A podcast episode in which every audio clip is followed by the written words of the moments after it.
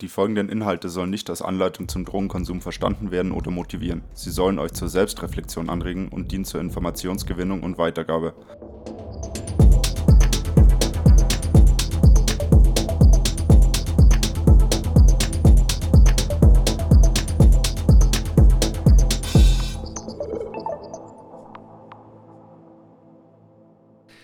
Hallo, liebe Hörerinnen und Hörer. Herzlich willkommen zu einer neuen Folge des Mindzone Podcasts Sauber drauf.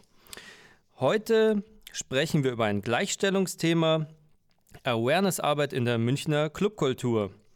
Dazu habe ich mir eine Interviewpartnerin eingeladen, die Lilly. Grüß dich, Lilly. Hallo.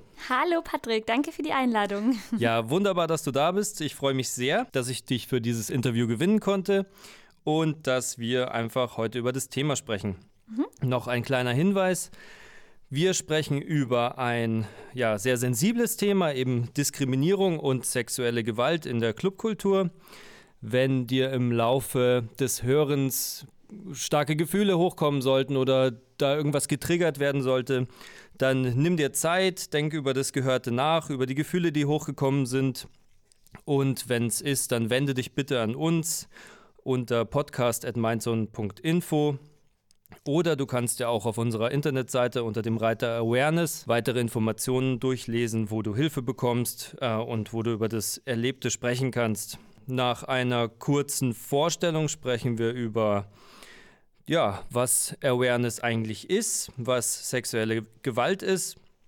Dann steigen wir richtig ins Thema ein und ähm, erklären euch so ein bisschen, wie eine Aware Party aufgestellt sein soll, wie ein Awareness-Team aufgestellt sein sollte und ähm, schauen uns auch so ein bisschen die Grundprinzipien, so die Haltung an, die man als Awareness-Mitarbeiter oder Mitarbeiterin mitbringen sollte und schauen dann ein bisschen auf die Münchner Clubkultur, wie es da so ausschaut und wo vielleicht Defizite sind, wo aber auch schon viel geschafft wurde. Und dazu spricht dann Lilly vor allem darüber, wie das Wut-Kollektiv das so in München macht, ähm, welche Angebote sie schon verwirklicht haben, was sie vielleicht noch auf dem Plan haben. Also es wird auf jeden Fall sehr spannend und wir wollen das Thema einfach so ein bisschen für alle öffnen, weil das eben nicht nur ein Thema ist, was aus der, ja, aus der feministischen Sicht wichtig ist, sondern es ist eigentlich für die gesamte Gesellschaft wichtig und wir möchten einfach, dass jeder Mensch die Möglichkeit hat, eine Party zu erleben, wo man nicht Angst haben muss, irgendwie belästigt zu werden. Davon sind wir aber leider noch weit entfernt. Im Anschluss an dieses Interview spreche ich dann noch mit unserer Peer Alicia. Sie erzählt euch dann so ein bisschen, wie wir das beim Team Mindzone machen, wenn jemand auf uns zukommt und ja, Hilfe benötigt in einem konkreten Fall. Jetzt nochmal zu dir, Lilly. Ähm, du bist Sozialarbeiterin, mhm. genau, und arbeitest beim Import-Export. Mhm, genau. Äh, Haupt, also ist deine Hauptstelle, ne? Ja, genau. Also ich bin dort ähm, Projektleiterin, genau, und auch Vorstand von, vom Verein. Also ich betreibe quasi so mit vier anderen Leuten das Import-Export. Mhm, cool. Und du bist auch Projektleiterin beim Mary Klein vom mhm. Harry Klein, die Veranstaltungsreihe, die sich dafür einsetzt, dass eben Frauen in der DJ-Szene gleichberechtigter sind. Das machen sie, indem sie ähm, ja, nur Frauen buchen, ja, und einfach Abende oder auch äh, Themenwochen haben, wo dann wirklich nur Frauen an die Decks dürfen, was ich ziemlich cool finde. Mhm. Wo auch einfach, man merkt es so ein bisschen von der Musik, dass es manchmal so ein bisschen unterschiedlich ist, ist aber super cool. Ähm, das ist ja gerade das Tolle. Und genau, du bist im Wut-Kollektiv. Mhm. Ähm, was ist da so deine Aufgabe? Ähm, die teile ich mir eigentlich auf, äh, viel mit äh, meinen Wutkolleginnen. Äh, wir nennen uns ja auch die Wüterinnen. ähm, genau, ich mache ganz viel Orga-Arbeit dort, äh, bin so vielleicht auch ein bisschen die Schnittstelle zum Harry Klein Club, wo wir auch viel organisieren und viel veranstalten. Ähm, genau, also viel Organisation und ähm, bin aber natürlich bei den Veranstaltungen vor Corona natürlich aber auch selber vor Ort. Mhm. Genau. Und du arbeitest noch bei Kunstzentrat e.V. Was genau. ist das denn genau? das ist der Trägerverein vom Import-Export. Ah, genau, okay. also so mhm. ist es. Spannend. Ja. Cool. Ähm, ja, Jetzt äh, noch mal ganz kurz, warum wir über Awareness-Arbeit sprechen, mhm. weil das ja für viele, vor allem in München, was ich so mitbekommen habe, einfach nicht so ein Thema ist, was so allgegenwärtig ist, wie zum Beispiel in anderen Städten, so Berlin, Leipzig, Dresden, wo es wirklich Clubs gibt, die einfach ein Awareness-Team, ein bezahltes haben, was wirklich mit den Türstehern zusammenarbeitet und da eben die Arbeit leistet, ganz selbstverständlich. In München ist es noch nicht so angekommen. Es ist eben so, dass die Partys der elektronischen Musikszene sich ja eigentlich durch ein sehr großes Freiheitsgefühl und eine Zusammengehörigkeit und eine teilweise fast schon übertrieben wohlwollendes Miteinander auszeichnen.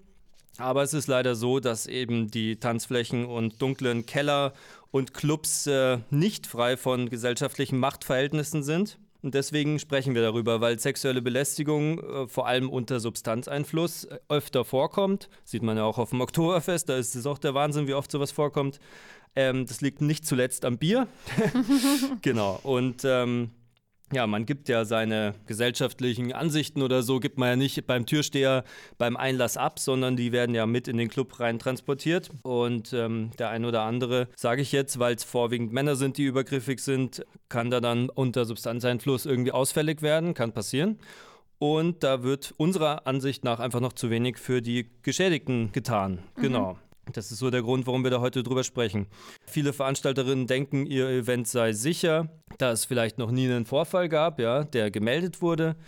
Aber wir haben so zum Beispiel eine Studie aus Großbritannien, da wurden ähm, ganz viele Frauen befragt und jede fünfte Frau wurde schon mal sexuell belästigt auf einem äh, Festival und nur 2% haben das dann angezeigt. Und nur 7% sind zum Veranstalter oder zur Veranstalterin gegangen und haben dann gesagt, ja bitte schmeißt den raus oder macht irgendwas oder ich möchte es jetzt mal sagen, weil ich mich hier nicht wohlfühle. Und da seht ihr mal, wie wenig äh, da irgendwie überhaupt die Leute, die das machen, dann Gegenwind bekommen.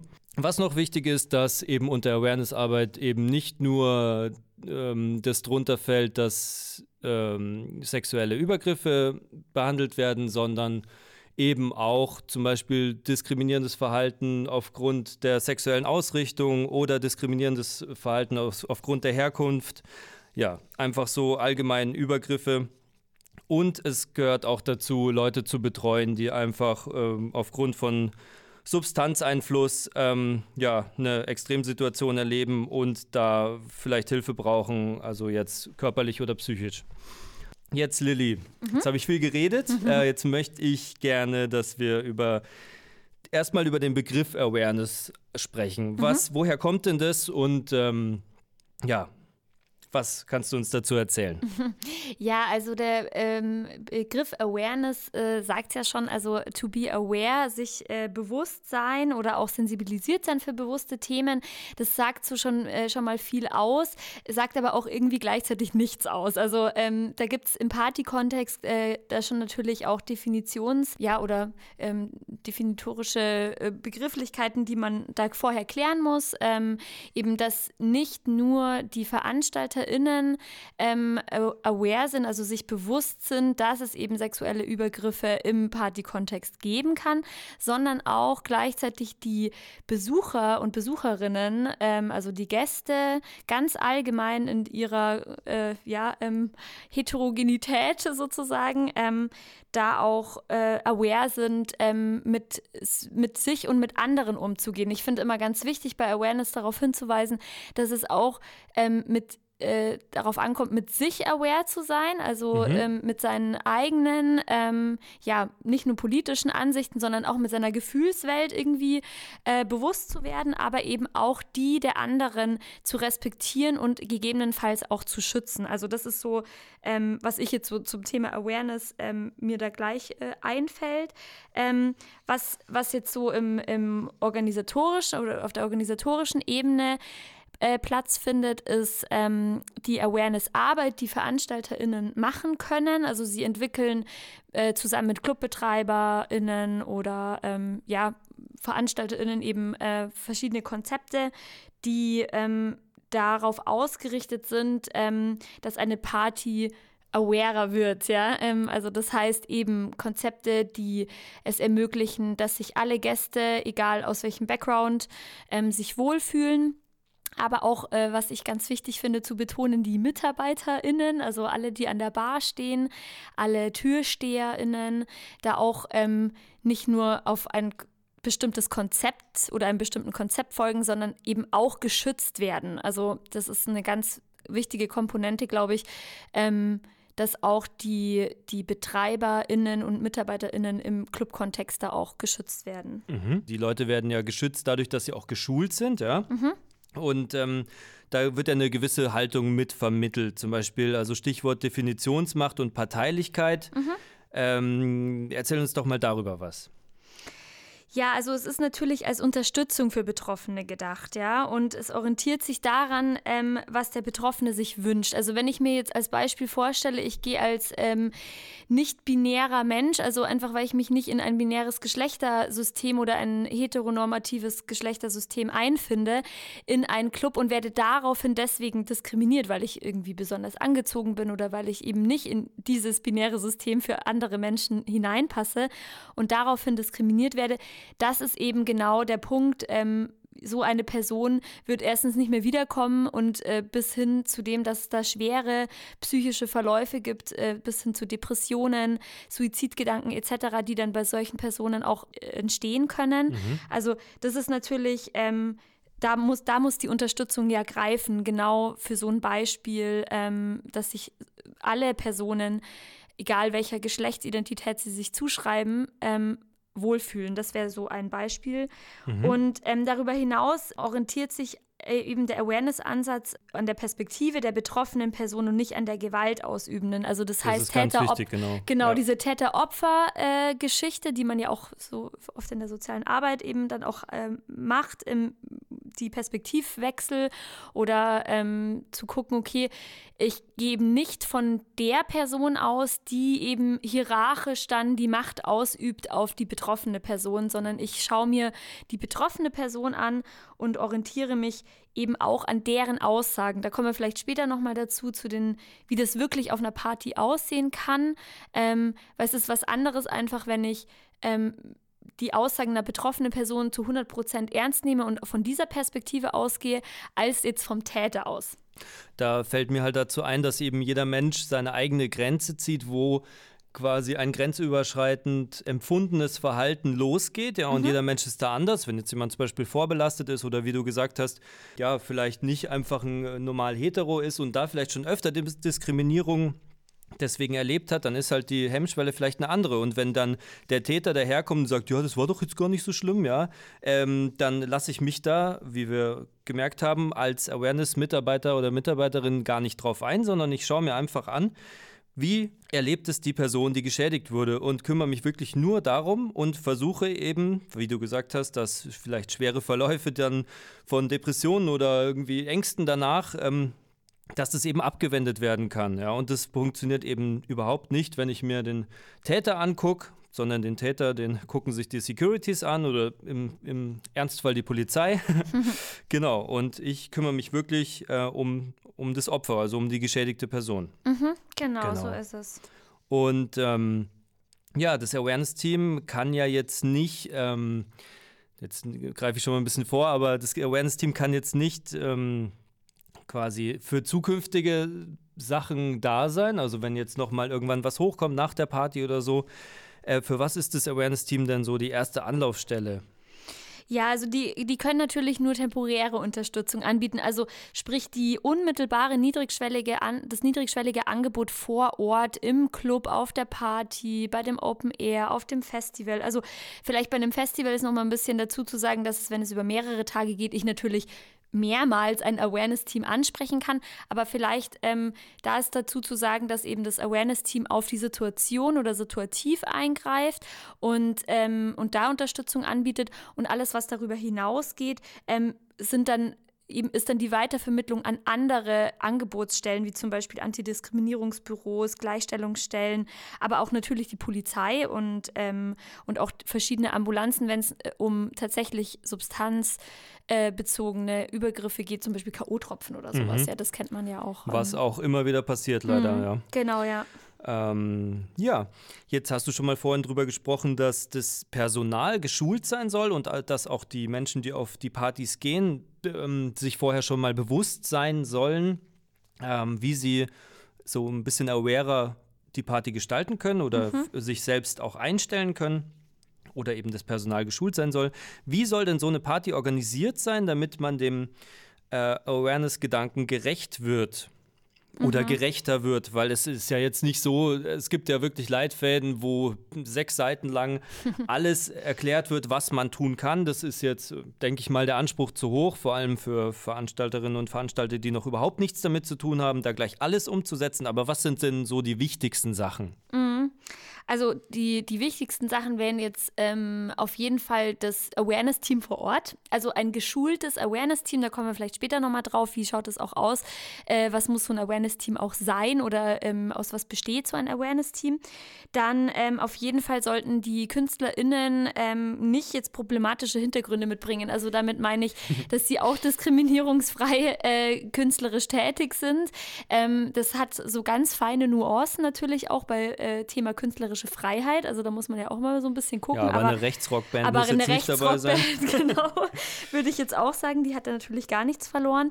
Ähm, wünschenswert ist natürlich immer, dass das Line-Up vielfältig ist und divers. Also sprich, dass da auch verschiedene Geschlechtsidentitäten mitgedacht werden. Ich meine jetzt eben nicht nur Männer und Frauen, sondern auch nicht-binäre Personen oder POCs, BIPOCs etc ähm, dann sollte auf jeden Fall ähm, die Party diskriminierungsfrei beworben werden. Also mhm. ich denke da immer so an diese klassischen Flyer, die man so kennt von den äh, Dorfdiskos. Ich weiß nicht, ob mhm. du das auch schon oft gesehen hast, wo die halbnackte Frau irgendwie so dr sich drauf räkelt und dann genau. ist es irgendwie die Ladies, äh, you get free entry, one shot free und so weiter. Also diese, diese ähm, ja, Reduzierung und äh, Diskriminierung von, der, von Frauen und weiblichen Gästen, die schon mit dem Flyer verteilt werden. Also das ist so äh, auf jeden Fall wichtig. Ja, da denke ich mir auch, es gibt äh, 10.000 Wege, einen Flyer zu gestalten, dann muss es doch nicht so sein, ne?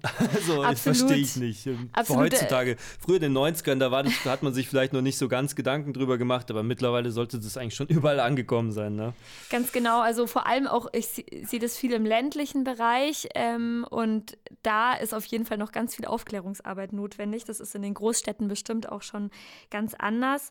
Ähm, genau, es sollte, wenn wir in den Club gehen oder auch auf die Party, sollte es Rückzugsorte für Personen geben. Also das heißt, ähm, äh, ja, ähm, die Übergriffe finden natürlich äh, oft auf dem Dancefloor statt oder auch in, in vielen, ähm, ja, also so äh, sehr ähm, crowdy ähm, Orten auf der mhm. Party. Aber es sollte auf jeden Fall immer Orte geben, wo ich mich sowohl alleine als auch natürlich mit den UnterstützerInnen vom Awareness-Team zurückziehen kann, wo es auch vielleicht nicht laut ist. Ähm, wo jetzt nicht alle Gäste wiederum äh, abhängen. Also das soll jetzt nicht die typische Kifferhöhle dann sein, wo alle irgendwie ja. dann rumgammeln, sondern es sollte dann schon auch ähm, ein, ein Raum sein, ja, in dem es vielleicht auch was Antialkoholisches zu trinken gibt, vielleicht ein bisschen Obst oder, ähm, oder Zucker. Ähm, ja, genau. Und also eigentlich so ein bisschen, was die Psycare auch macht. Mhm. Ähm, und was ich vorher schon angesprochen habe und was ich eben ganz wichtig finde, ist, äh, dass das Personal äh, von den Awareness-Angeboten weiß und selber auch geschult ist. Also ähm, in München haben wir das ganz stark beim Harry Klein zum Beispiel. Die, äh, die schulen immer wieder ihr Personal auch zum Thema Awareness. Und das äh, ist ganz wichtig, weil das Personal wird ähm, nicht selten angesprochen. Also es ist oft so, dass das Personal erst angesprochen wird und dann wird das Awareness-Team angesprochen, wenn es eins gibt. Also man muss sich ja dann vorstellen, wenn es keins gibt, so wie es oft auch ist, du hast es ja äh, eingangs schon gesagt, ähm, dann wird das Personal angesprochen, ja. Und ähm, wenn ich eine Barkeeperin oder einen Barkeeper habe, die nichts mit dieser Information anfangen können und auch überhaupt nicht im Erstkontakt geschult sind, dann wird ja, haben wir die Spirale, was wir vorher schon gesagt haben, Opfer ähm, wird die Party verlassen und wird sicherlich nicht mehr wiederkommen, ähm, beziehungsweise wird auch, ähm, ja, einfach Schäden davon tragen. Genau, genau, und das muss eben nicht sein. Ähm, ja, was ich noch mit auf dem Schirm habe, ist eben, dass das günstigste Getränk alkoholfrei sein soll. Das ist auch immer ganz wichtig, ähm, das gut, dass die Leute halt immer ja nicht, nicht sagen, ja, bevor ich Wasser trinke, das kostet 3,80, trinke ich ein Bier für 2,50. ja, das ist in München echt immer. genau. ähm, das ist auch einfach ein Ding, was, ähm, was zur Awareness Arbeit gehört. Da auch ähm, dann als, ja, als Kooperationspartner oder so Kooperationspartnerin dann auch drauf zu gucken, welche Veranstaltungen suche ich mir raus oder welche, welche, welche Clubs suche ich mir raus und gucke mir dann so ein bisschen an, wie die so ihre Politik haben. Mhm. Und ja, gehen dann vielleicht nicht auf Clubs zu, wo das halt irgendwie dann von diesen sieben Punkten äh, sechs nicht zutreffen. So, ne? mhm. ne? Mhm. Genau. Ähm, ja, wie soll denn das Awareness-Team, du hast gesagt, das ist eigentlich somit das Wichtigste, dass das äh, vor Ort ist, wie soll das denn so aufgestellt sein? Ja, das Awareness-Team sollte natürlich geschult sein. Also ähm, sowohl in der ähm, psychologischen Betreuung als jetzt auch, ähm, mal sage ich mal, Basiswissen im Substanzgebrauch mitbringen. Einfach, dass ich auch erkennen kann, wo eine Überdosierung herkommt. Das muss ich jetzt nicht als, ich muss jetzt kein Mediziner, äh, medizinisches Fachwissen mitbringen. Ähm, ich meine, ihr seid ja da auch äh, in, in der Aufklärung äh, ganz stark und könnt dann mhm. auch fundiertes Fachwissen mitbringen. Ähm, das ist ja auch das Schöne, dass wenn man, wenn man dann zusammenarbeitet, dass man einfach auch einer betroffenen Person helfen kann, wenn sie sich nicht mehr gut artikulieren kann, welche Substanz sie auch genommen hat. Genau. Ähm, einfach weil man dann ja so da gucken kann, wie verhält sich die Person. Ähm, und es sollten vor allem auch ähm, alle nüchtern sein, also vom Awareness-Team, wenn wir jetzt die Substanzen ansprechen. Genau. Ähm, genau, also es ist natürlich ganz wichtig, dass ich einen klaren Kopf behalte, wenn jemand auf mich zukommt, der einfach auch im Substanzgebrauch grenzüberschreitendes Verhalten erlebt hat, weil ich kann mich natürlich überhaupt nicht einfinden darauf, wenn ich selber irgendwie ähm, was genommen habe oder wenn ich irgendwie selber betrunken bin oder so. Das ist ganz wichtig. Ähm, damit sichert man auch natürlich so eine gewisse Professionalität. Also ich bin nicht Absolut. der normale Partygast, wenn ich in einem, in einem Awareness-Team arbeite. Sondern ich sondern bin Angestellte oder ganz Mitarbeiter. Genau, genau, ich bin angestellte Mitarbeiter, im besten Fall natürlich bezahlt. Da kann ich ja. auch nachher noch was dazu sagen. Ähm, aber genau, das ist eben ganz wichtig. Und ähm, meine Kollegen und Kolleginnen äh, sollten das auch sein, genauso wie ein ausgewogenes Geschlechterverhältnis ähm, gut ist. Also das heißt, äh, es sollten eben nicht nur Männer und Frauen, sondern ich finde auch immer, dass äh, sich auch nicht-binäre Personen in Awareness-Teams engagieren sollten.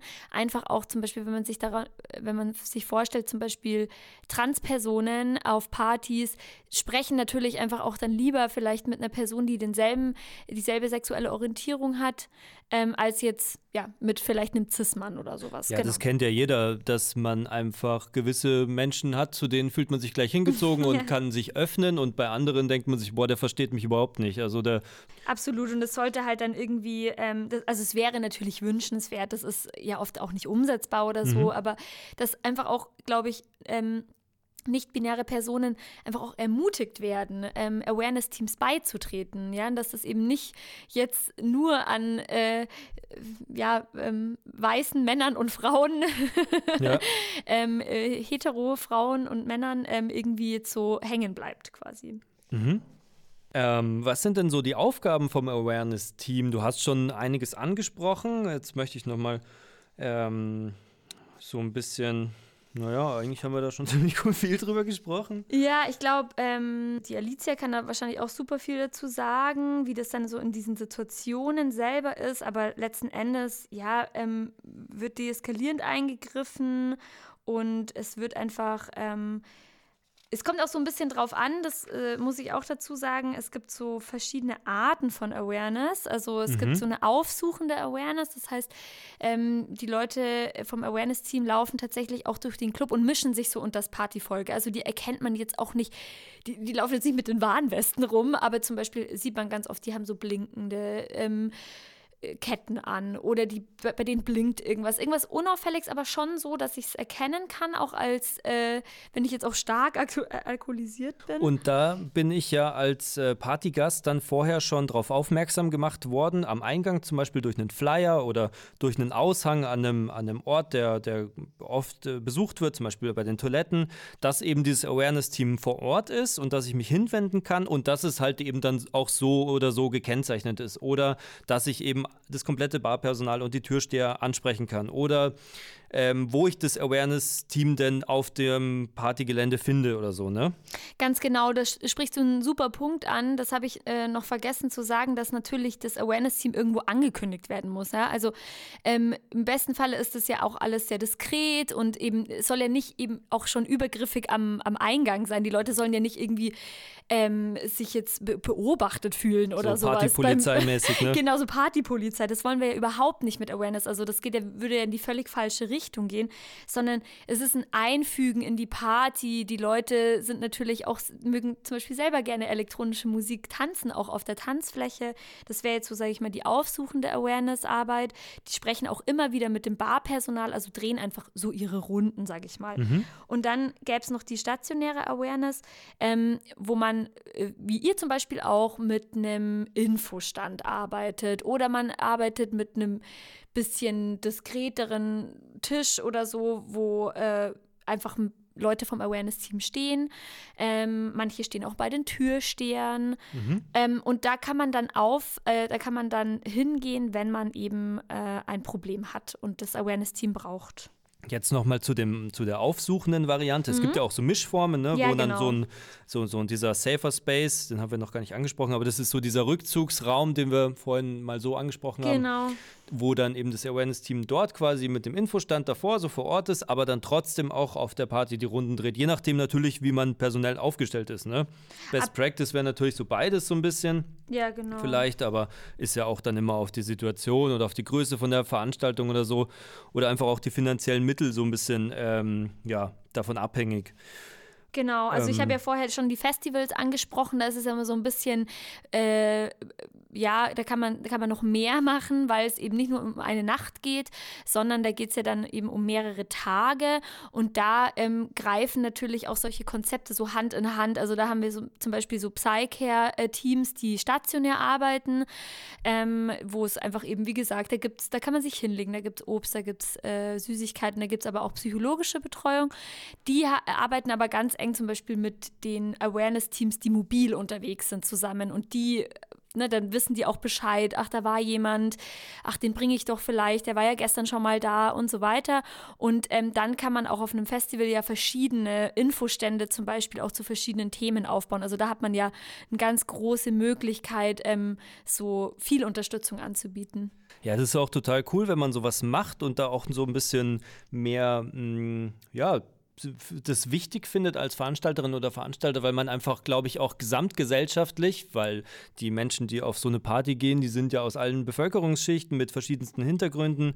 Ähm, da kann man ja einfach auch total viel machen, gesamtgesellschaftlich, dass sich was weiterentwickelt, ne? dass eben diese Themen irgendwie ja, wichtiger werden, so Gleichstellung und dass die auch einfach bei den jungen Leuten dann wieder ankommen und auch vielleicht bei Leuten, die es noch nicht gehört haben und dass sie einfach mal sehen, dass es auf einer Veranstaltung, wo sie diese cool finden, einfach gang und gäbe ist, dass man über sowas spricht. Mhm, ganz genau. Also die Awareness-Arbeit soll nicht mit dem erhobenen Zeigefinger kommen. Die soll nicht ähm, top-down, weil da haben wir wieder die Hierarchie, die wir vorher angesprochen haben. Also auch Awareness-Arbeit muss frei sein von Diskriminierungsarten und ähm, das ist ja ganz wichtig, weil sie ja gegen Diskriminierung kämpft. Also da muss man sich immer wieder selbstkritisch reflektieren und es soll eben im Best Case so sein, dass die Gäste das auch selbst, also dass sozusagen Verantwortung auch wieder übertragen wird.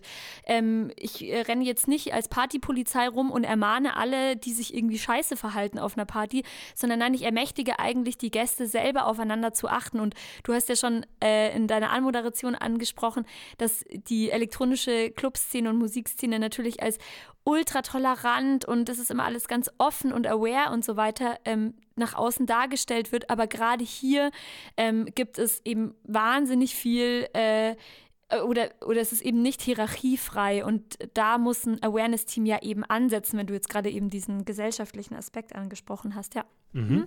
Ja, da möchte ich gleich mal mit dir auf die Situation in München gucken. Mhm. Ähm, naja, also ich bin äh, durch meine Arbeit auch ziemlich viel im Münchner Nachtleben unterwegs mhm. gewesen vor Corona.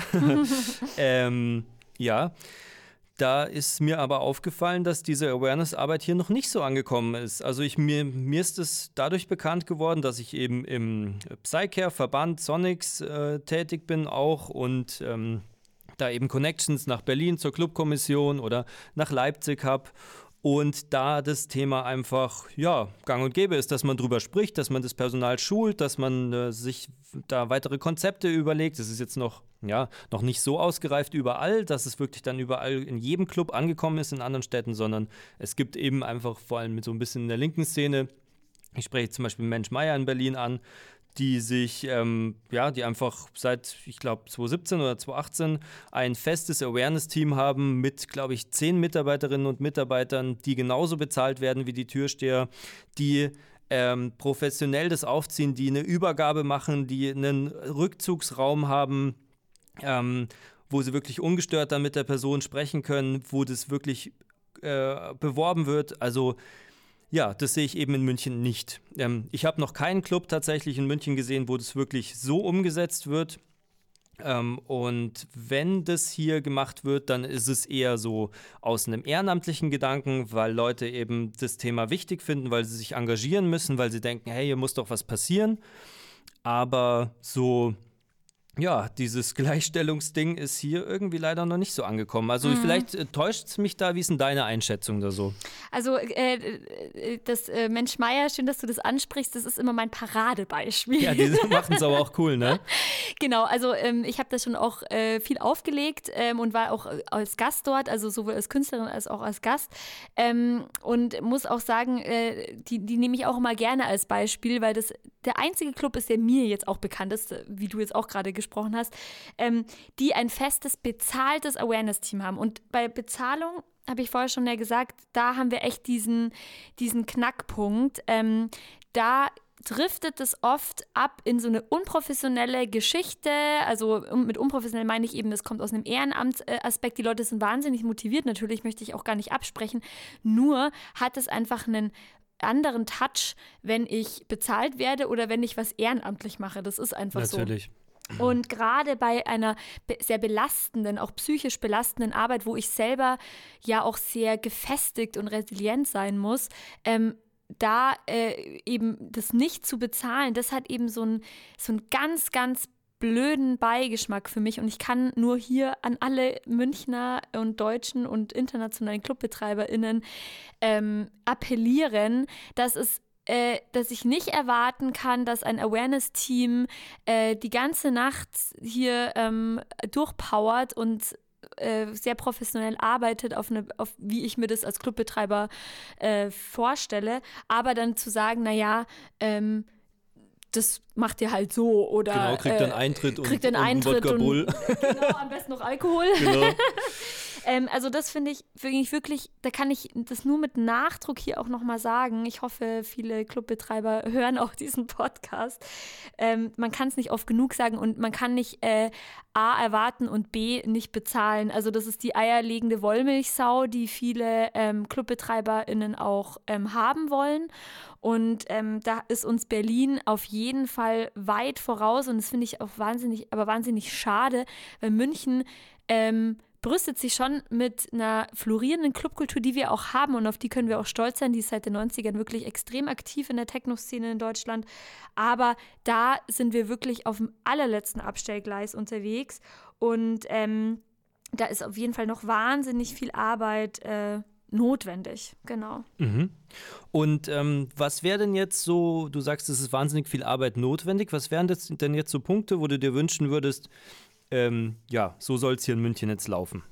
Genau, so ähm, was ich mir wünschen würde, wäre, dass einfach ähm, dass die Awareness-Arbeit fest etabliert ist in den Clubs. Also, dass das nicht nur ähm, auf äh, bestimmten queer-feministischen Partys stattfindet. Das, äh, meine, mit meine ich jetzt nicht nur das Wut-Kollektiv, sondern auch ganz, ganz viele andere feministische Kollektive in München, die so arbeiten, die das eben als selbstverständlich sehen. Das sind aber dann Einzelpartys, die sind auch danach ausgerichtet. Sondern ich möchte, dass, äh, dass eine gewisse Etablierung in den ganz normalen Clubs bekommt, dass das einfach immer wieder angesprochen wird, dass sich auch ClubbetreiberInnen in sehr etablierten Clubs in München äh, da auch einfach Gedanken machen und gleichzeitig eben Gedanken auch machen über die äh, Bezahlung von diesen Teams. Und welche Chancen würden denn da für die Partygäste entstehen? Ja, für die Partygäste, genau, das haben wir ja vorher schon so ein bisschen aufgerollt. Ähm, es gibt es einfach die Möglichkeit, ähm, in einem Safe Space zu feiern. Ähm, ich habe vorher das Beispiel mit einer nicht-binären Person äh, gebracht, die, die dann ähm, eventuell eben ja diskriminiert wird auf dem Dancefloor, weil sie nicht so aussieht, wie sich das eine heteronormative Gesellschaft vorstellt. Und genau für, also und genau für solche Leute ähm, soll das ja auch sein, unter anderem. Also es soll für alle sein natürlich, aber da ähm, setzt die Awareness auch wirklich an. Und ähm, mhm. ich, genau, das würde ich mir eben wünschen. Ich denke auch, dass es passieren kann, dass dann dadurch, dass überall wirklich so dieser aware Gedanke gelebt wird oder besser gelebt wird als jetzt, dass sich so die Szene auch ein bisschen mischt, ja, dass ich auch mal in einen Club gehen kann, wo ich vorher noch nie war, wo eigentlich vorher mal so eine eingeschworene Szene war, wo man dann gar nicht so leicht reinkommt, ja. wo, dass sich das alles so ein bisschen öffnet, ne? Das wäre irgendwie genau. ganz cool. Also ich, mir ist es gerade so spontan eingefallen, so Black Hip-Hop-Partys zum Beispiel ja. oder so. Ja, also wenn wir jetzt nicht nur die elektronische Musikszene nehmen, sondern ich meine, äh, Awareness-Arbeit ist ja überall notwendig. Ja, natürlich. Ja? Ähm, dann äh, zieht allein die Musikrichtung oder aber auch schon die Ausrichtung von der Party, die oft diskriminierend ausgerichtet ist, schon ein bestimmtes Klientel an. Wenn ich aber dort eine Awareness-Arbeit etabliere und die auch ähm, die Gäste auch aware mache, das ist natürlich nicht von heute auf morgen äh, zu erledigen, sondern das ist auch ganz viel politische Arbeit, die dahinter steckt. Mhm. Aber auch da, was du jetzt auch gerade angesprochen hast, habe ich eben dann die Möglichkeit, ähm, dass vielleicht auch mal Leute auf die Party gehen, die vielleicht da gar nicht so drin wären in der Szene, aber halt neugierig sind. Genau, und einfach auch die Musik vielleicht daheim gern hören, aber ja, sich halt genau. vielleicht nicht in den einen oder anderen Club reintrauen. Also ja, richtig.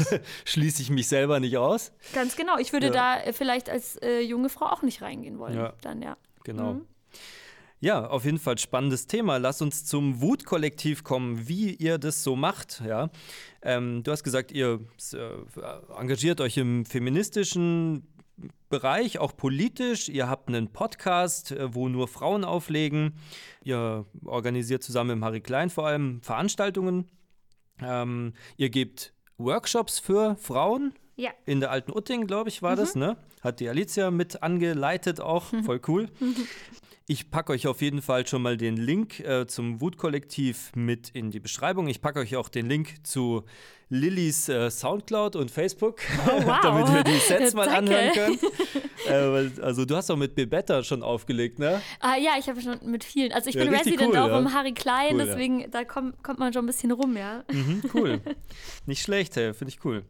Ähm, und genau, jetzt zum Wutkollektiv. Seit wann gibt es euch denn? Wie seid ihr entstanden? Genau, also ähm, ich bin jetzt gar nicht so seit Anfang an äh, dabei, aber ich kann auf jeden Fall sagen, wann wir äh, oder wann sich das Wut-Kollektiv gegründet hat, ähm, und zwar 2017, ähm, um die Julia Bohmsdorf herum. Mhm. Ähm, die kennt äh, die ein oder andere ja auch ähm, eben aus ihrer politischen Arbeit. Jetzt arbeitet sie oder engagiert sich ganz viel im, äh, ja, im äh, Letra, also im mhm. Lesbenzentrum und auch in der ähm, Beratung für Lesben. Mhm. Und genau, die hat äh, die oder wir haben uns, so muss man ja sagen, ähm, aus den Missständen heraus gegründet, weil wir einfach das nicht mehr ertragen konnten. Deswegen heißen wir auch Wut, weil wir einfach wütend sind über die Zustände in der elektronischen Musik. Habe ich mir schon was gedacht. Ganz genau. Und äh, das Thema weibliche Wut ist ja auch äh, ein nicht so anerkanntes Thema in unserer Gesellschaft, also weltweit. Und äh, genau deswegen wollen wir da so ein bisschen in die, äh, auf die, diese Wunde vielleicht ein bisschen rein. Ähm, und haben uns eben daraufhin gegründet, um diese Missstände sowohl anzuprangern, also das wäre jetzt so, sage ich mal, die politische, aktivistische Seite, aber eben auch aktiv etwas zu verändern. Wir stehen nicht nur da und äh, sind wütend, ähm, sondern wir ähm, verändern aktiv etwas. Du hast die DJ-Workshops, Female-DJ-Workshops mit Sternchen immer Female, also alle Personen, die sich äh, dem weiblichen Geschlecht zuschreiben, mhm. können bei diesen Workshops eben ähm, auflegen lernen. Ähm, das wäre so eine aktive Seite. Dann haben wir die Podcasts äh, mit All Female ähm, Sternchen äh, KünstlerInnen mhm. und eben auch die verschiedenen Veranstaltungsreihen, die wir jetzt auch im, im, im Harry Klein vor Corona sehr oft gemacht haben. Wir waren aber auch schon in der Roten Sonne oder auch im Bahnwetter Thiel. Und ähm, wichtig ist mir noch dazu zu sagen, dass wir ein queer-feministisches Kollektiv sind. Das heißt, wir sprechen natürlich auch alle queeren Personen an und diese sind bei uns auch im Kollektiv vertreten. Mhm. Cool. Ähm, wie seid ihr denn so personell aufge aufgestellt? Also wie viele äh, Leute oh. engagieren sich da? Das ist so ein bisschen zweigeteilt. Also ähm, wir haben so einen festen Kern vielleicht so von 20 oder so, die sehr aktiv arbeiten, immer wieder auch bei den Veranstaltungen dabei sind, selber auflegen natürlich auch dort, aber auch die ganzen äh, Hintergrund-Orga-Sachen machen, weil das ist natürlich immer auch ganz wichtig. Also äh, auflegen ist immer ganz nice, ähm, aber es ist natürlich auch wahnsinnig viel im Hintergrund zu tun. Und dann gibt es aber noch ein großes Netzwerk. Also das Ganze hat sich auch mal nur als Facebook-Gruppe gegründet, ähm, die mittlerweile eben angewachsen ist, glaube ich, auf 150 Aha. Frauen. Ähm, in ganz Deutschland. Wir sind aber auch mit anderen Netzwerken, zum Beispiel Music by Women, sehr vernetzt. Also wir sind auch verbunden mit anderen feministischen Netzwerken mhm. in Deutschland. Da packe ich euch den Link auch mal in die Beschreibung, dass ihr euch da ein bisschen einlesen könnt, wenn euch das weiter interessiert. Ähm, was sind denn so Sachen, wo du sagst, das schafft ihr besonders gut als Kollektiv so, hm. ja, in eurer Arbeit? Gute Frage. das ist immer eine gute Frage. Was, was kann ich besonders gut? Was, was? Ja, fangen wir damit an. Und die nächste Frage sind, wo sind die Grenzen, ne? Ja, genau. ja klar. Aber erstmal mit dem Positiven vielleicht genau. anfangen. Genau. Ähm, ja, das ist eine gute Frage. Was schaffen wir besonders gut? Ich glaube, wir sind, ähm, wir sind schon laut. Also wir sind, ähm, wir haben schon auch was zu sagen. Also uns hört man auch zu. Das ist, äh, kommt nicht zuletzt eben aus verschiedenen Aspekten, eben, dass wir uns auf verschiedenen Ebenen auch äh, aktiv sind. Wir haben auch mal eine Demo äh, oder haben eine Demo mitorganisiert, ähm, haben da auch einen Wagen bespielt, letztes, äh, Entschuldigung, vorletztes Jahr. Mhm. ähm, solche Sachen, ähm, das schaffen wir, glaube ich, gut. Auch wir, wir glaube ich, sind ein sehr offenes Netzwerk. Ähm, nicht zuletzt kann ich da aus eigener Erfahrung sprechen. Ich habe damals angefangen aufzulegen in München und habe irgendwie mir gedacht, so, oh, das ist aber ganz schön männerdominiert und ähm, irgendwie okay. Ich habe irgendwie nur so Dudes, die mir um mich rum, die mir das irgendwie erklären wollen mhm. oder ähm, mit denen ich dann halt auflegen könnte. Aber ich würde auch gerne mal mit Mädels auflegen oder von denen was erfahren. Und dafür, das glaube ich, schaffen wir ziemlich gut, dass wir eine offene Struktur schaffen, wo sich eigentlich jede Frau Sternchen wohlfühlen kann. Ja, jetzt haben wir so ein bisschen drüber gesprochen, vorhin auch, wie die Situation in München ist, wo vielleicht so Defizite sind. Und wir wollen natürlich mit diesem Podcast auch so erreichen, dass Leute, die das jetzt hören, sich überlegen, ja, eigentlich könnte ich doch da auch mal so ein bisschen awarer werden in meiner Veranstaltungsgestaltung. Ähm, was sind denn Erfahrungswerte, die du Interessierten weitergeben willst? Also, da habe ich vielleicht ein Beispiel aus einer Party von 2000. 18 oder 19, ich bin schon mit den Jahren, komme ich schon mittlerweile durcheinander wegen diesem blöden Corona. Ähm, da haben wir im Bahnwetter Ziel eine queer-feministische Party gemacht und ähm, wir haben diesen Ansatz oder wir verfolgen diesen Ansatz von einem äh, feministischen Bauchladen, der auch unter anderem so ein bisschen die Awareness-Arbeit mitmacht. Also Aha. wir haben schon äh, so ein aufsuchendes Awareness-Team, das sind eben ja leider Freiwillige. Ähm, wir versuchen sie natürlich irgendwie immer zu bezahlen, aber aus dem Kollektiv Frauen, die ähm, aktiv auf der Party Party sich äh, engagieren. Aber wir haben auch diesen feministischen Bauchladen und da gibt es ganz viele tolle äh, Gadgets, wie zum Beispiel ähm, Menstruationstassen oder Lecktücher oder feministische Aha. Literatur. Oder einfach nur Tampons, ne? Tampons, ja. äh, Kondome, ähm, Süßigkeiten, was auch immer. Ähm, und das ist, ist so, ein, so ein ganz witziger oder habe ich ganz witzige Beobachtungen gemacht, ähm, weil die Leute da irgendwie so ein bisschen hängen bleiben. Das ist ja auch was, ja. irgendwas, was du nicht so oft siehst auf einer Party. Ähm, und dann gleich ins Gespräch mit uns kommen oder auch untereinander ins Gespräch kommen. Und am allerwitzigsten finde ich immer, dass die Männer mit ihren Freundinnen da stehen bleiben und dann so, was sind denn Lecktücher und so, ja, okay, das kommt aus der Lesben-Szene, ähm, tralala, hier Safer Use, äh, Safer Sex und so weiter. Ähm, und dann sind die total interessiert und ähm, da kommen dann auch oft äh, Gespräche zustande, wo die Leute auf, aus ihren eigenen Diskriminierungserfahrungen auch sprechen.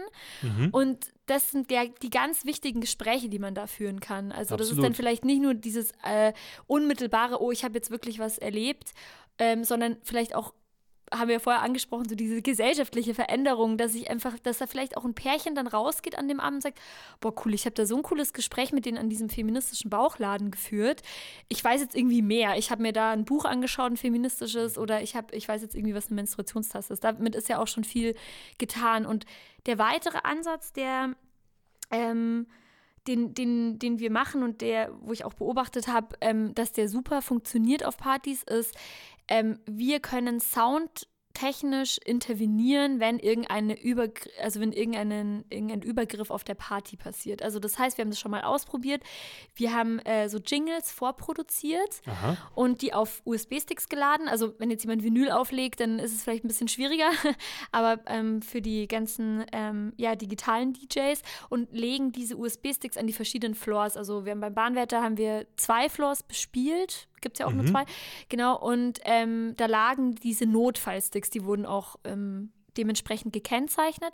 Und ähm, wenn eine Diskriminierung an den DJ herangetragen wird, also es gibt ja verschiedene Arten dann auch, also entweder der DJ, die DJ wird selbst diskriminiert oder übergriffig behandelt. Das sehe ich ganz oft, habe selber x-mal erlebt. Ist mir auch schon passiert. Genau, die Leute nicht nur das klassische Getränk drüber schütten, sondern eben einfach ungefragt in die DJ-Kanzel kommen. Ja. Ähm, einfach nicht aufhören zu fragen, was ist das für ein Track oder spiel mal lauter. Also diese ganzen ähm, oder einfach um den Hals hängen und anfangen einen zu knutschen, ist mir auch schon passiert. Und so auch. Oder immer wieder versuchen, auch die Hände Während zu man so gerade am Arbeiten ist. Genau, weil sie sich bedanken wollen. Die Leute sind natürlich wahnsinnig euphorisch und ähm, man nimmt es ja dann auch irgendwie auf, aber das sind einfach Sachen, die sind übergriffig. Ja. Ähm, so, das ist das eine, aber es wird natürlich auch oft an den DJ was herangetragen. Zum Beispiel eben. Äh, Freundin, Freund XY äh, da gab es gerade eine Schlägerei oder was auch immer, also von, von Freunden, dass man da irgendwie was erfährt. Ähm, und da äh, greifen diese Notfallchingles, also da kann man den einstecken und dann kann man einfach seine eigene Musik abdrehen und die aufdrehen. Und ähm, die sind, haben oft ein Störgeräusch drinnen oder ich habe, ähm, das kann man auch auf einem Set von mir nachhören. Vielleicht Aha, kannst du das auch spannend. in die Links reinmachen. Ja, bitte, das machen wir. Ähm, das ist ganz am Ende, ähm, äh, hört man dann, äh, ich glaube, Beethovens Neunte oder so.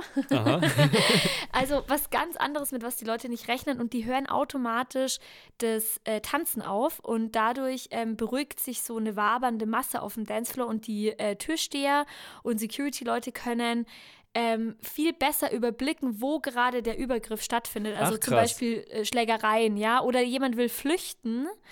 Ähm, und damit kann man einfach mit einer beruhigenden Masse Menschen einfach viel besser draufschauen, als wenn die hier äh, voll am Dancen sind. ja, das so. ist ja cool. Das ist ja wirklich schon ähm, fortgeschrittene Partyorganisation. ne? Das äh, finde ich cool. Habe ich vorher noch nie gehört. Danke für den Input. Echt cool. Ja, ähm, jetzt hast du ein paar Sachen angesprochen. Und ähm, seid ihr jetzt als Wutkollektiv auch so aufgestellt, dass wenn ähm, Veranstalterinnen oder Veranstalter oder Clubbetreiber äh, sowas umsetzen wollen, dass sie auf euch zugehen können? Wie sollen sie euch denn kontaktieren? Genau, also da kommen wir vielleicht zu unseren Grenzen, die du vorher angesprochen ah, hast. die haben wir ja noch nicht abgearbeitet. Nein, stimmt. Danke. ähm, genau, also da, da würde ich auf jeden Fall unsere Grenzen sehen. Ähm, wir, äh, das, was ich jetzt alles beschrieben habe, sind äh, Maßnahmen, die wir selber umgesetzt haben. Die haben wir uns halt selber ausgedacht. So dahinter steht natürlich auch ein Konzept, was wir uns überlegt haben. Wo wir definitiv Aufholbedarf haben, ist in der psychologischen Schulung, also generell in der ähm, Schulung unserer äh, Wüterinnen, dass sie tatsächlich Awareness-Arbeit machen können. Also wir haben ja ganz am Anfang schon darüber gesprochen, was muss ein Awareness-Team können und mhm. wie muss das aufgestellt sein. Also da sind schon große Defizite bei uns, ja, weil wir, äh, wir müssten, glaube ich, erstmal so eine klassische, oder klassische weiß ich jetzt nicht, ob das der richtige Begriff ist, aber wir müssten mal so eine Awareness-Schulung überhaupt mal machen. Also das gibt es ja auch, es wird angeboten. Ähm, es gibt verschiedene Kollektive, zum Beispiel auch aus Berlin, zum Beispiel Rave Awareness Berlin, die tatsächlich sowas anbieten. Oder man besucht eben auch mal andere Awareness-Teams in anderen Clubs, zum Beispiel Mensch Meier, mhm. ähm, wo man sich so ein bisschen austauschen kann, weil ähm, da ist tatsächlich noch eben wie gesagt, ein Defizit da. Also ähm, es ist ja immer äh, so, dass man sich da auch nicht selbst übernehmen sollte. Also gerade bei so sensiblen Themen wie Diskriminierung oder sexuelle Übergriffe. Habe ich ja auch schon angesprochen, sollte man ja selber sehr resilient sein und äh, sehr stark ähm, Und wenn ich da eben oft, vielleicht habe ich einen schlechten Tag oder was auch immer und ich bin da, fühle mich da nicht so gut oder so, dann kann mich das ja selber auch total zurückwerfen. Und wenn das noch gepaart ist mit ähm, nur, äh, ich habe nur den Eintritt bekommen und hab, krieg gar kein Geld dafür, dann kann das auch echt ausbrennend sein. Also Absolut. so Thema Burnout ähm, und so weiter. Also das, das sind die, da haben wir auf jeden Fall noch Nachholbedarf und ähm, freuen uns natürlich auch, jetzt vielleicht so ein bisschen der Aufruf, äh, wer da auch immer zuhört jetzt bei dem Podcast, freuen uns natürlich auch immer ähm, über Austausch mit anderen feministischen Kollektiven, ne? wie die das machen. Ähm, es gibt ja nicht nur München als Partystadt, sondern auch Nürnberg oder was auch immer, in äh, bayerischen mhm. Städten auch, wo man vielleicht sich austauschen könnte, wie die das dort machen. Ja, wichtig fände ich noch persönlich, wenn das so ein bisschen in die Politik auch getragen wird, dass das mehr angesprochen wird und dass eben auch vielleicht Anreize für äh, Clubs geschaffen werden, die dann sowas umsetzen, ja, dass sie vielleicht irgendeinen Bonus bekommen oder sowas. Das fände ich noch zum Beispiel eine ganz coole Sache, dass quasi nicht wirklich nur die ähm, ja, die Kollektive da irgendwie vorantreiben, sondern dass es, wie wir gesagt haben, ist eigentlich eine gesamtgesellschaftliche Aufgabe, das Feiern sicherer zu machen, ähm, dass das auch von der Politik so ein bisschen übernommen wird. Aber naja, dafür müssen wir im September erstmal wählen gehen. genau, also ähm, dazu, dazu sei vielleicht gesagt, dass ähm, so ein runder Tisch äh, zum Thema Awareness-Arbeit in München schon mal angedacht war. Ähm, ich weiß nicht so genau, irgendwie ist es so ein bisschen im Sand verlaufen. Ja, wegen ähm, Corona, ne? Genau, wegen Corona. Äh, ich weiß, ihr von, von Mainz und wart da ja auch mit äh, im Boot. Genau. Genau, und ähm, da sollte man auf jeden Fall ansetzen oder weitermachen, weil so ein runder Tisch, wo eben, wir haben in, in München zum Beispiel AKIM, also das allparteiliche Konfliktmanagement, genau. wir haben Mindzone, wir haben uns als Wutkollektiv, wir haben aber auch Fachstelle den, Pop. Fachstelle Pop, wir haben aber auch den Verband der Münchner Kulturveranstalter, die alle damit reinkommen, also das ist so ein bisschen die Münchner Clubkommission im weitesten Sinne.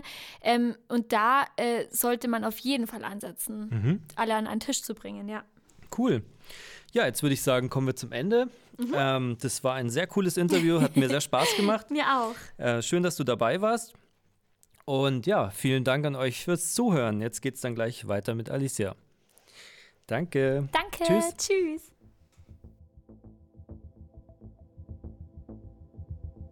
Mindzone ist ein Münchner Szeneprojekt, das zum Thema illegale Drogen in der elektronischen Musikszene Informationen und Unterstützung anbietet. Wir sind erste Anlaufstelle für Konsumierende, Interessierte sowie Menschen, die einen Ausstieg suchen.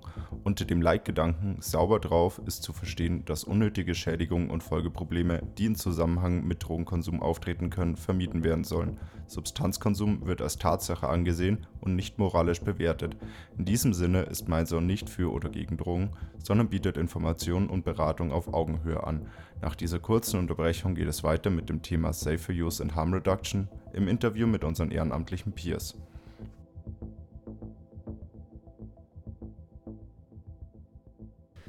Hallo, liebe Hörerinnen und Hörer. Herzlich willkommen zu einer neuen Safer Use Rubrik, äh, den Infos vom Infostand.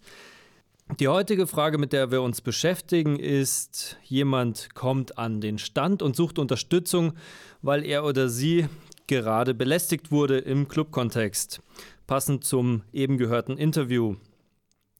Dazu habe ich mir eine Ehrenamtliche von uns eingeladen, die Alicia. Hi Alicia, grüß dich. Hallo. Schön, dass du da bist. Du warst ja schon in Folge 4 mit dabei und hast dich als DJ vorgestellt die auch bei Mary Klein auflegt und im Wut-Kollektiv ist.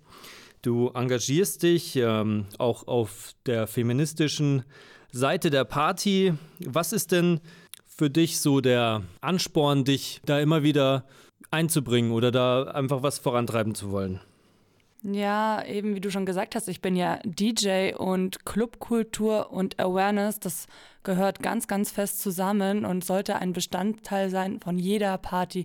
Weil wie man weiß, hat ja leider jeder schon mal irgendwie Belästigung erfahren, vor allem Frauen, aber eben nicht nur Geschichten über K.O.-Tropfen. Ja, das ist halt leider Alltag und man muss einfach darüber sprechen. Deshalb danke nochmal, dass ich hier da sein darf. Ja, nicht zu danken. Schön, dass du da bist. Wir wollen in der heutigen Folge einfach transparent machen, wie wir als Team in konkreten Situationen handeln, wenn ihr uns um Hilfe bittet. Weiter geben wir euch Anlaufstellen an die Hand, um Erlebtes aufzuarbeiten oder nach einem Übergriff aktiv zu werden. und ihr bekommt Links zum Weiterlesen. Ja, jetzt ähm, ist die Frage, warum ist uns denn das jetzt so wichtig als Team Mindzone, dass wir eben für Gleichstellung werben und auch eine safe Party ja, mitgestalten wollen? Ja, ich denke, wenn wir eh auf Partys unterwegs sind und über psychoaktive äh, Substanzen aufklären, ist es eigentlich auch noch ganz gut, wenn wir da sind und auch noch auf andere Dinge aufmerksam machen, wenn man auf einer Party ist und sich jemand äh, belästigt fühlt, dass die Gäste auch gerne auf uns zukommen können und wir dann versuchen zu helfen.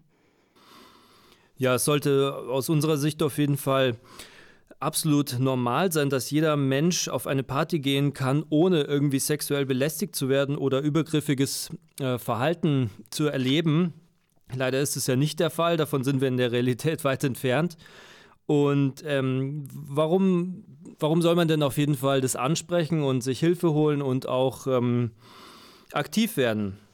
Ja, ich glaube, es gibt nichts Schlimmeres, als wenn man auf einer Party ist und dann passiert irgendwas, irgendein Übergriff. Ich meine, das sind auch kleine Dinge, wenn man alleine auf die Toilette geht als Frau und dann kommt irgendwie ein Typ oder man wird einfach angefasst am Po, dass man dann sagt, hey, man muss schon etwas dagegen machen. Und was ist auch bei schlimmeren Sachen, bei, ja, ich möchte es gar nicht sagen, Vergewaltigungen, da können einfach Traumata entstehen und das wäre wirklich schlimm, wenn man nicht darüber redet und das nicht aufarbeiten kann.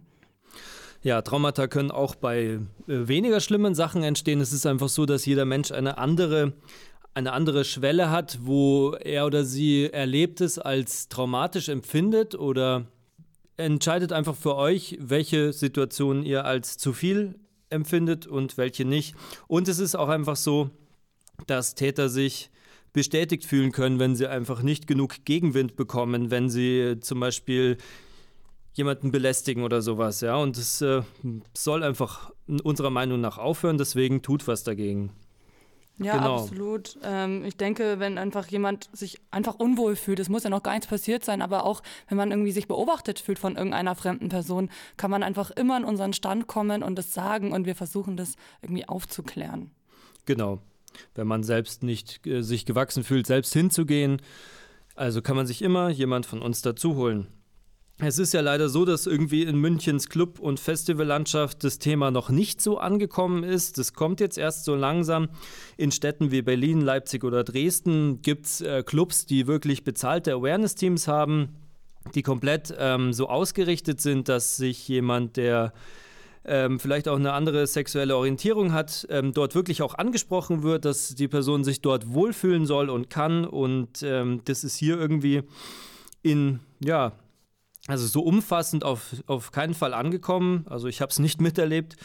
Ähm, und die Zuständigkeit dieses Awareness-Teams in diesen Läden ist einfach auf der Seite des Opfers zu sein und ähm, mit den Türstehern zusammenzuarbeiten. Und die Türsteher sorgen dann eben dafür, dass die Person, die übergriffig wurde, vielleicht festgehalten wird oder von der Party entfernt wird oder vielleicht auch nur verwarnt wird.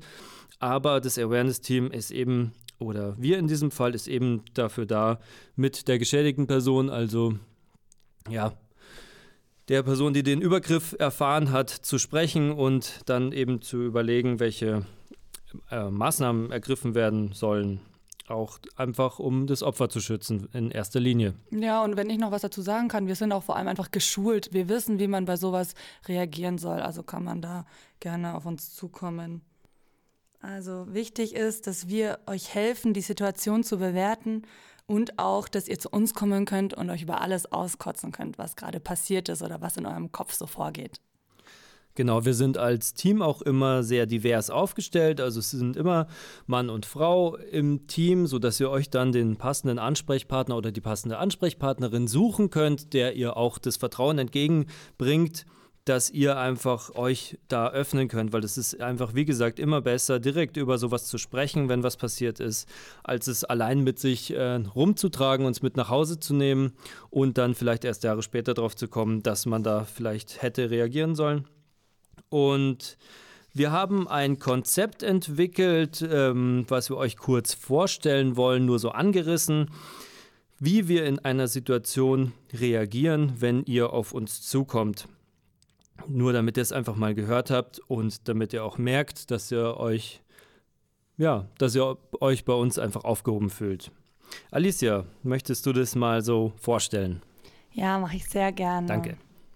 Also, wir stellen uns das vor, eine betroffene Person kommt auf uns zu und möchte Unterstützung haben. Also, damit man schon mal weiß, wir hören dir als betroffene Person auf jeden Fall zu und wir nehmen dich ernst. Das heißt, wir sind natürlich auch Anfang sehr zurückhaltend mit Körperkontakt, außer du möchtest, dass wir dich in den Arm nehmen. Das machen wir dann natürlich gerne. Außerdem sind wir auch geschult, die Situation richtig zu bewerten und auch zu erkennen, ob wir in dieser Situation überhaupt überfordert sind oder nicht, weil es kann natürlich auch sein, dass es eine größere Sache ist oder auch bei Schlägereien, dass wir da einfach nicht einspringen können, sondern dass dann eine Sache ist für die Türsteher zum Beispiel. Oder kommt darauf an, ob du alleine bist als betroffene Person. Möchtest du, dass eine Vertrauensperson dabei ist? Möchte zum Beispiel die beste Freundin, der Kumpel, der Partner, die Partnerin dabei sein? Gar kein Problem. Und wir fragen dich auch dann nach deinen Bedürfnissen. Also geht es dir gerade schlecht? Was brauchst du? Wir haben Trinken, wir haben Obst. Was möchtest du gerade? Denn du bist in dem Moment auch natürlich im Mittelpunkt und wir wollen, dass es dir relativ, ja, der Situation entsprechend natürlich gut geht. Ja, und in dem Sinne ist es auch egal, was ich jetzt als Peer in dem Moment machen würde. Ob ich zum Beispiel persönlich total sauer bin auf die aktuelle Situation oder am liebsten die beschuldigte Person rauswerfen würde. Nee, nee, nee, es geht hier wirklich nur um dich und was du gerade möchtest.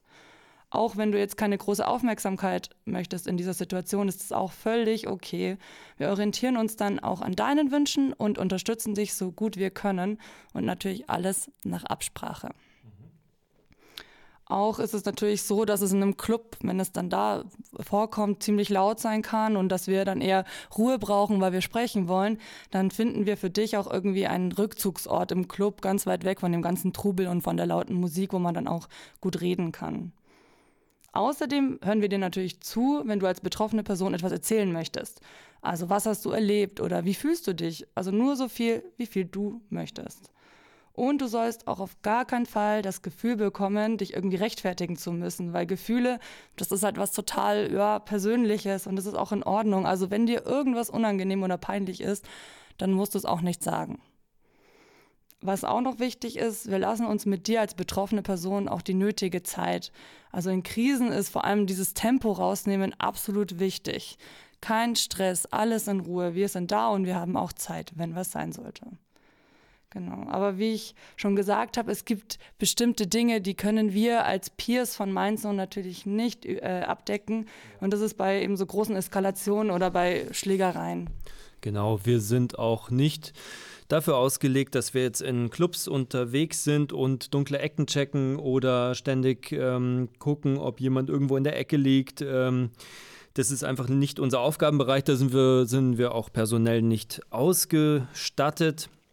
Das sollte eigentlich die, der Club selbst übernehmen. Ähm, ja, wir sind eben dafür da, wenn du wirklich an den Stand kommst, dann werden wir die bestmögliche Unterstützung bieten. Natürlich auch immer im Rahmen.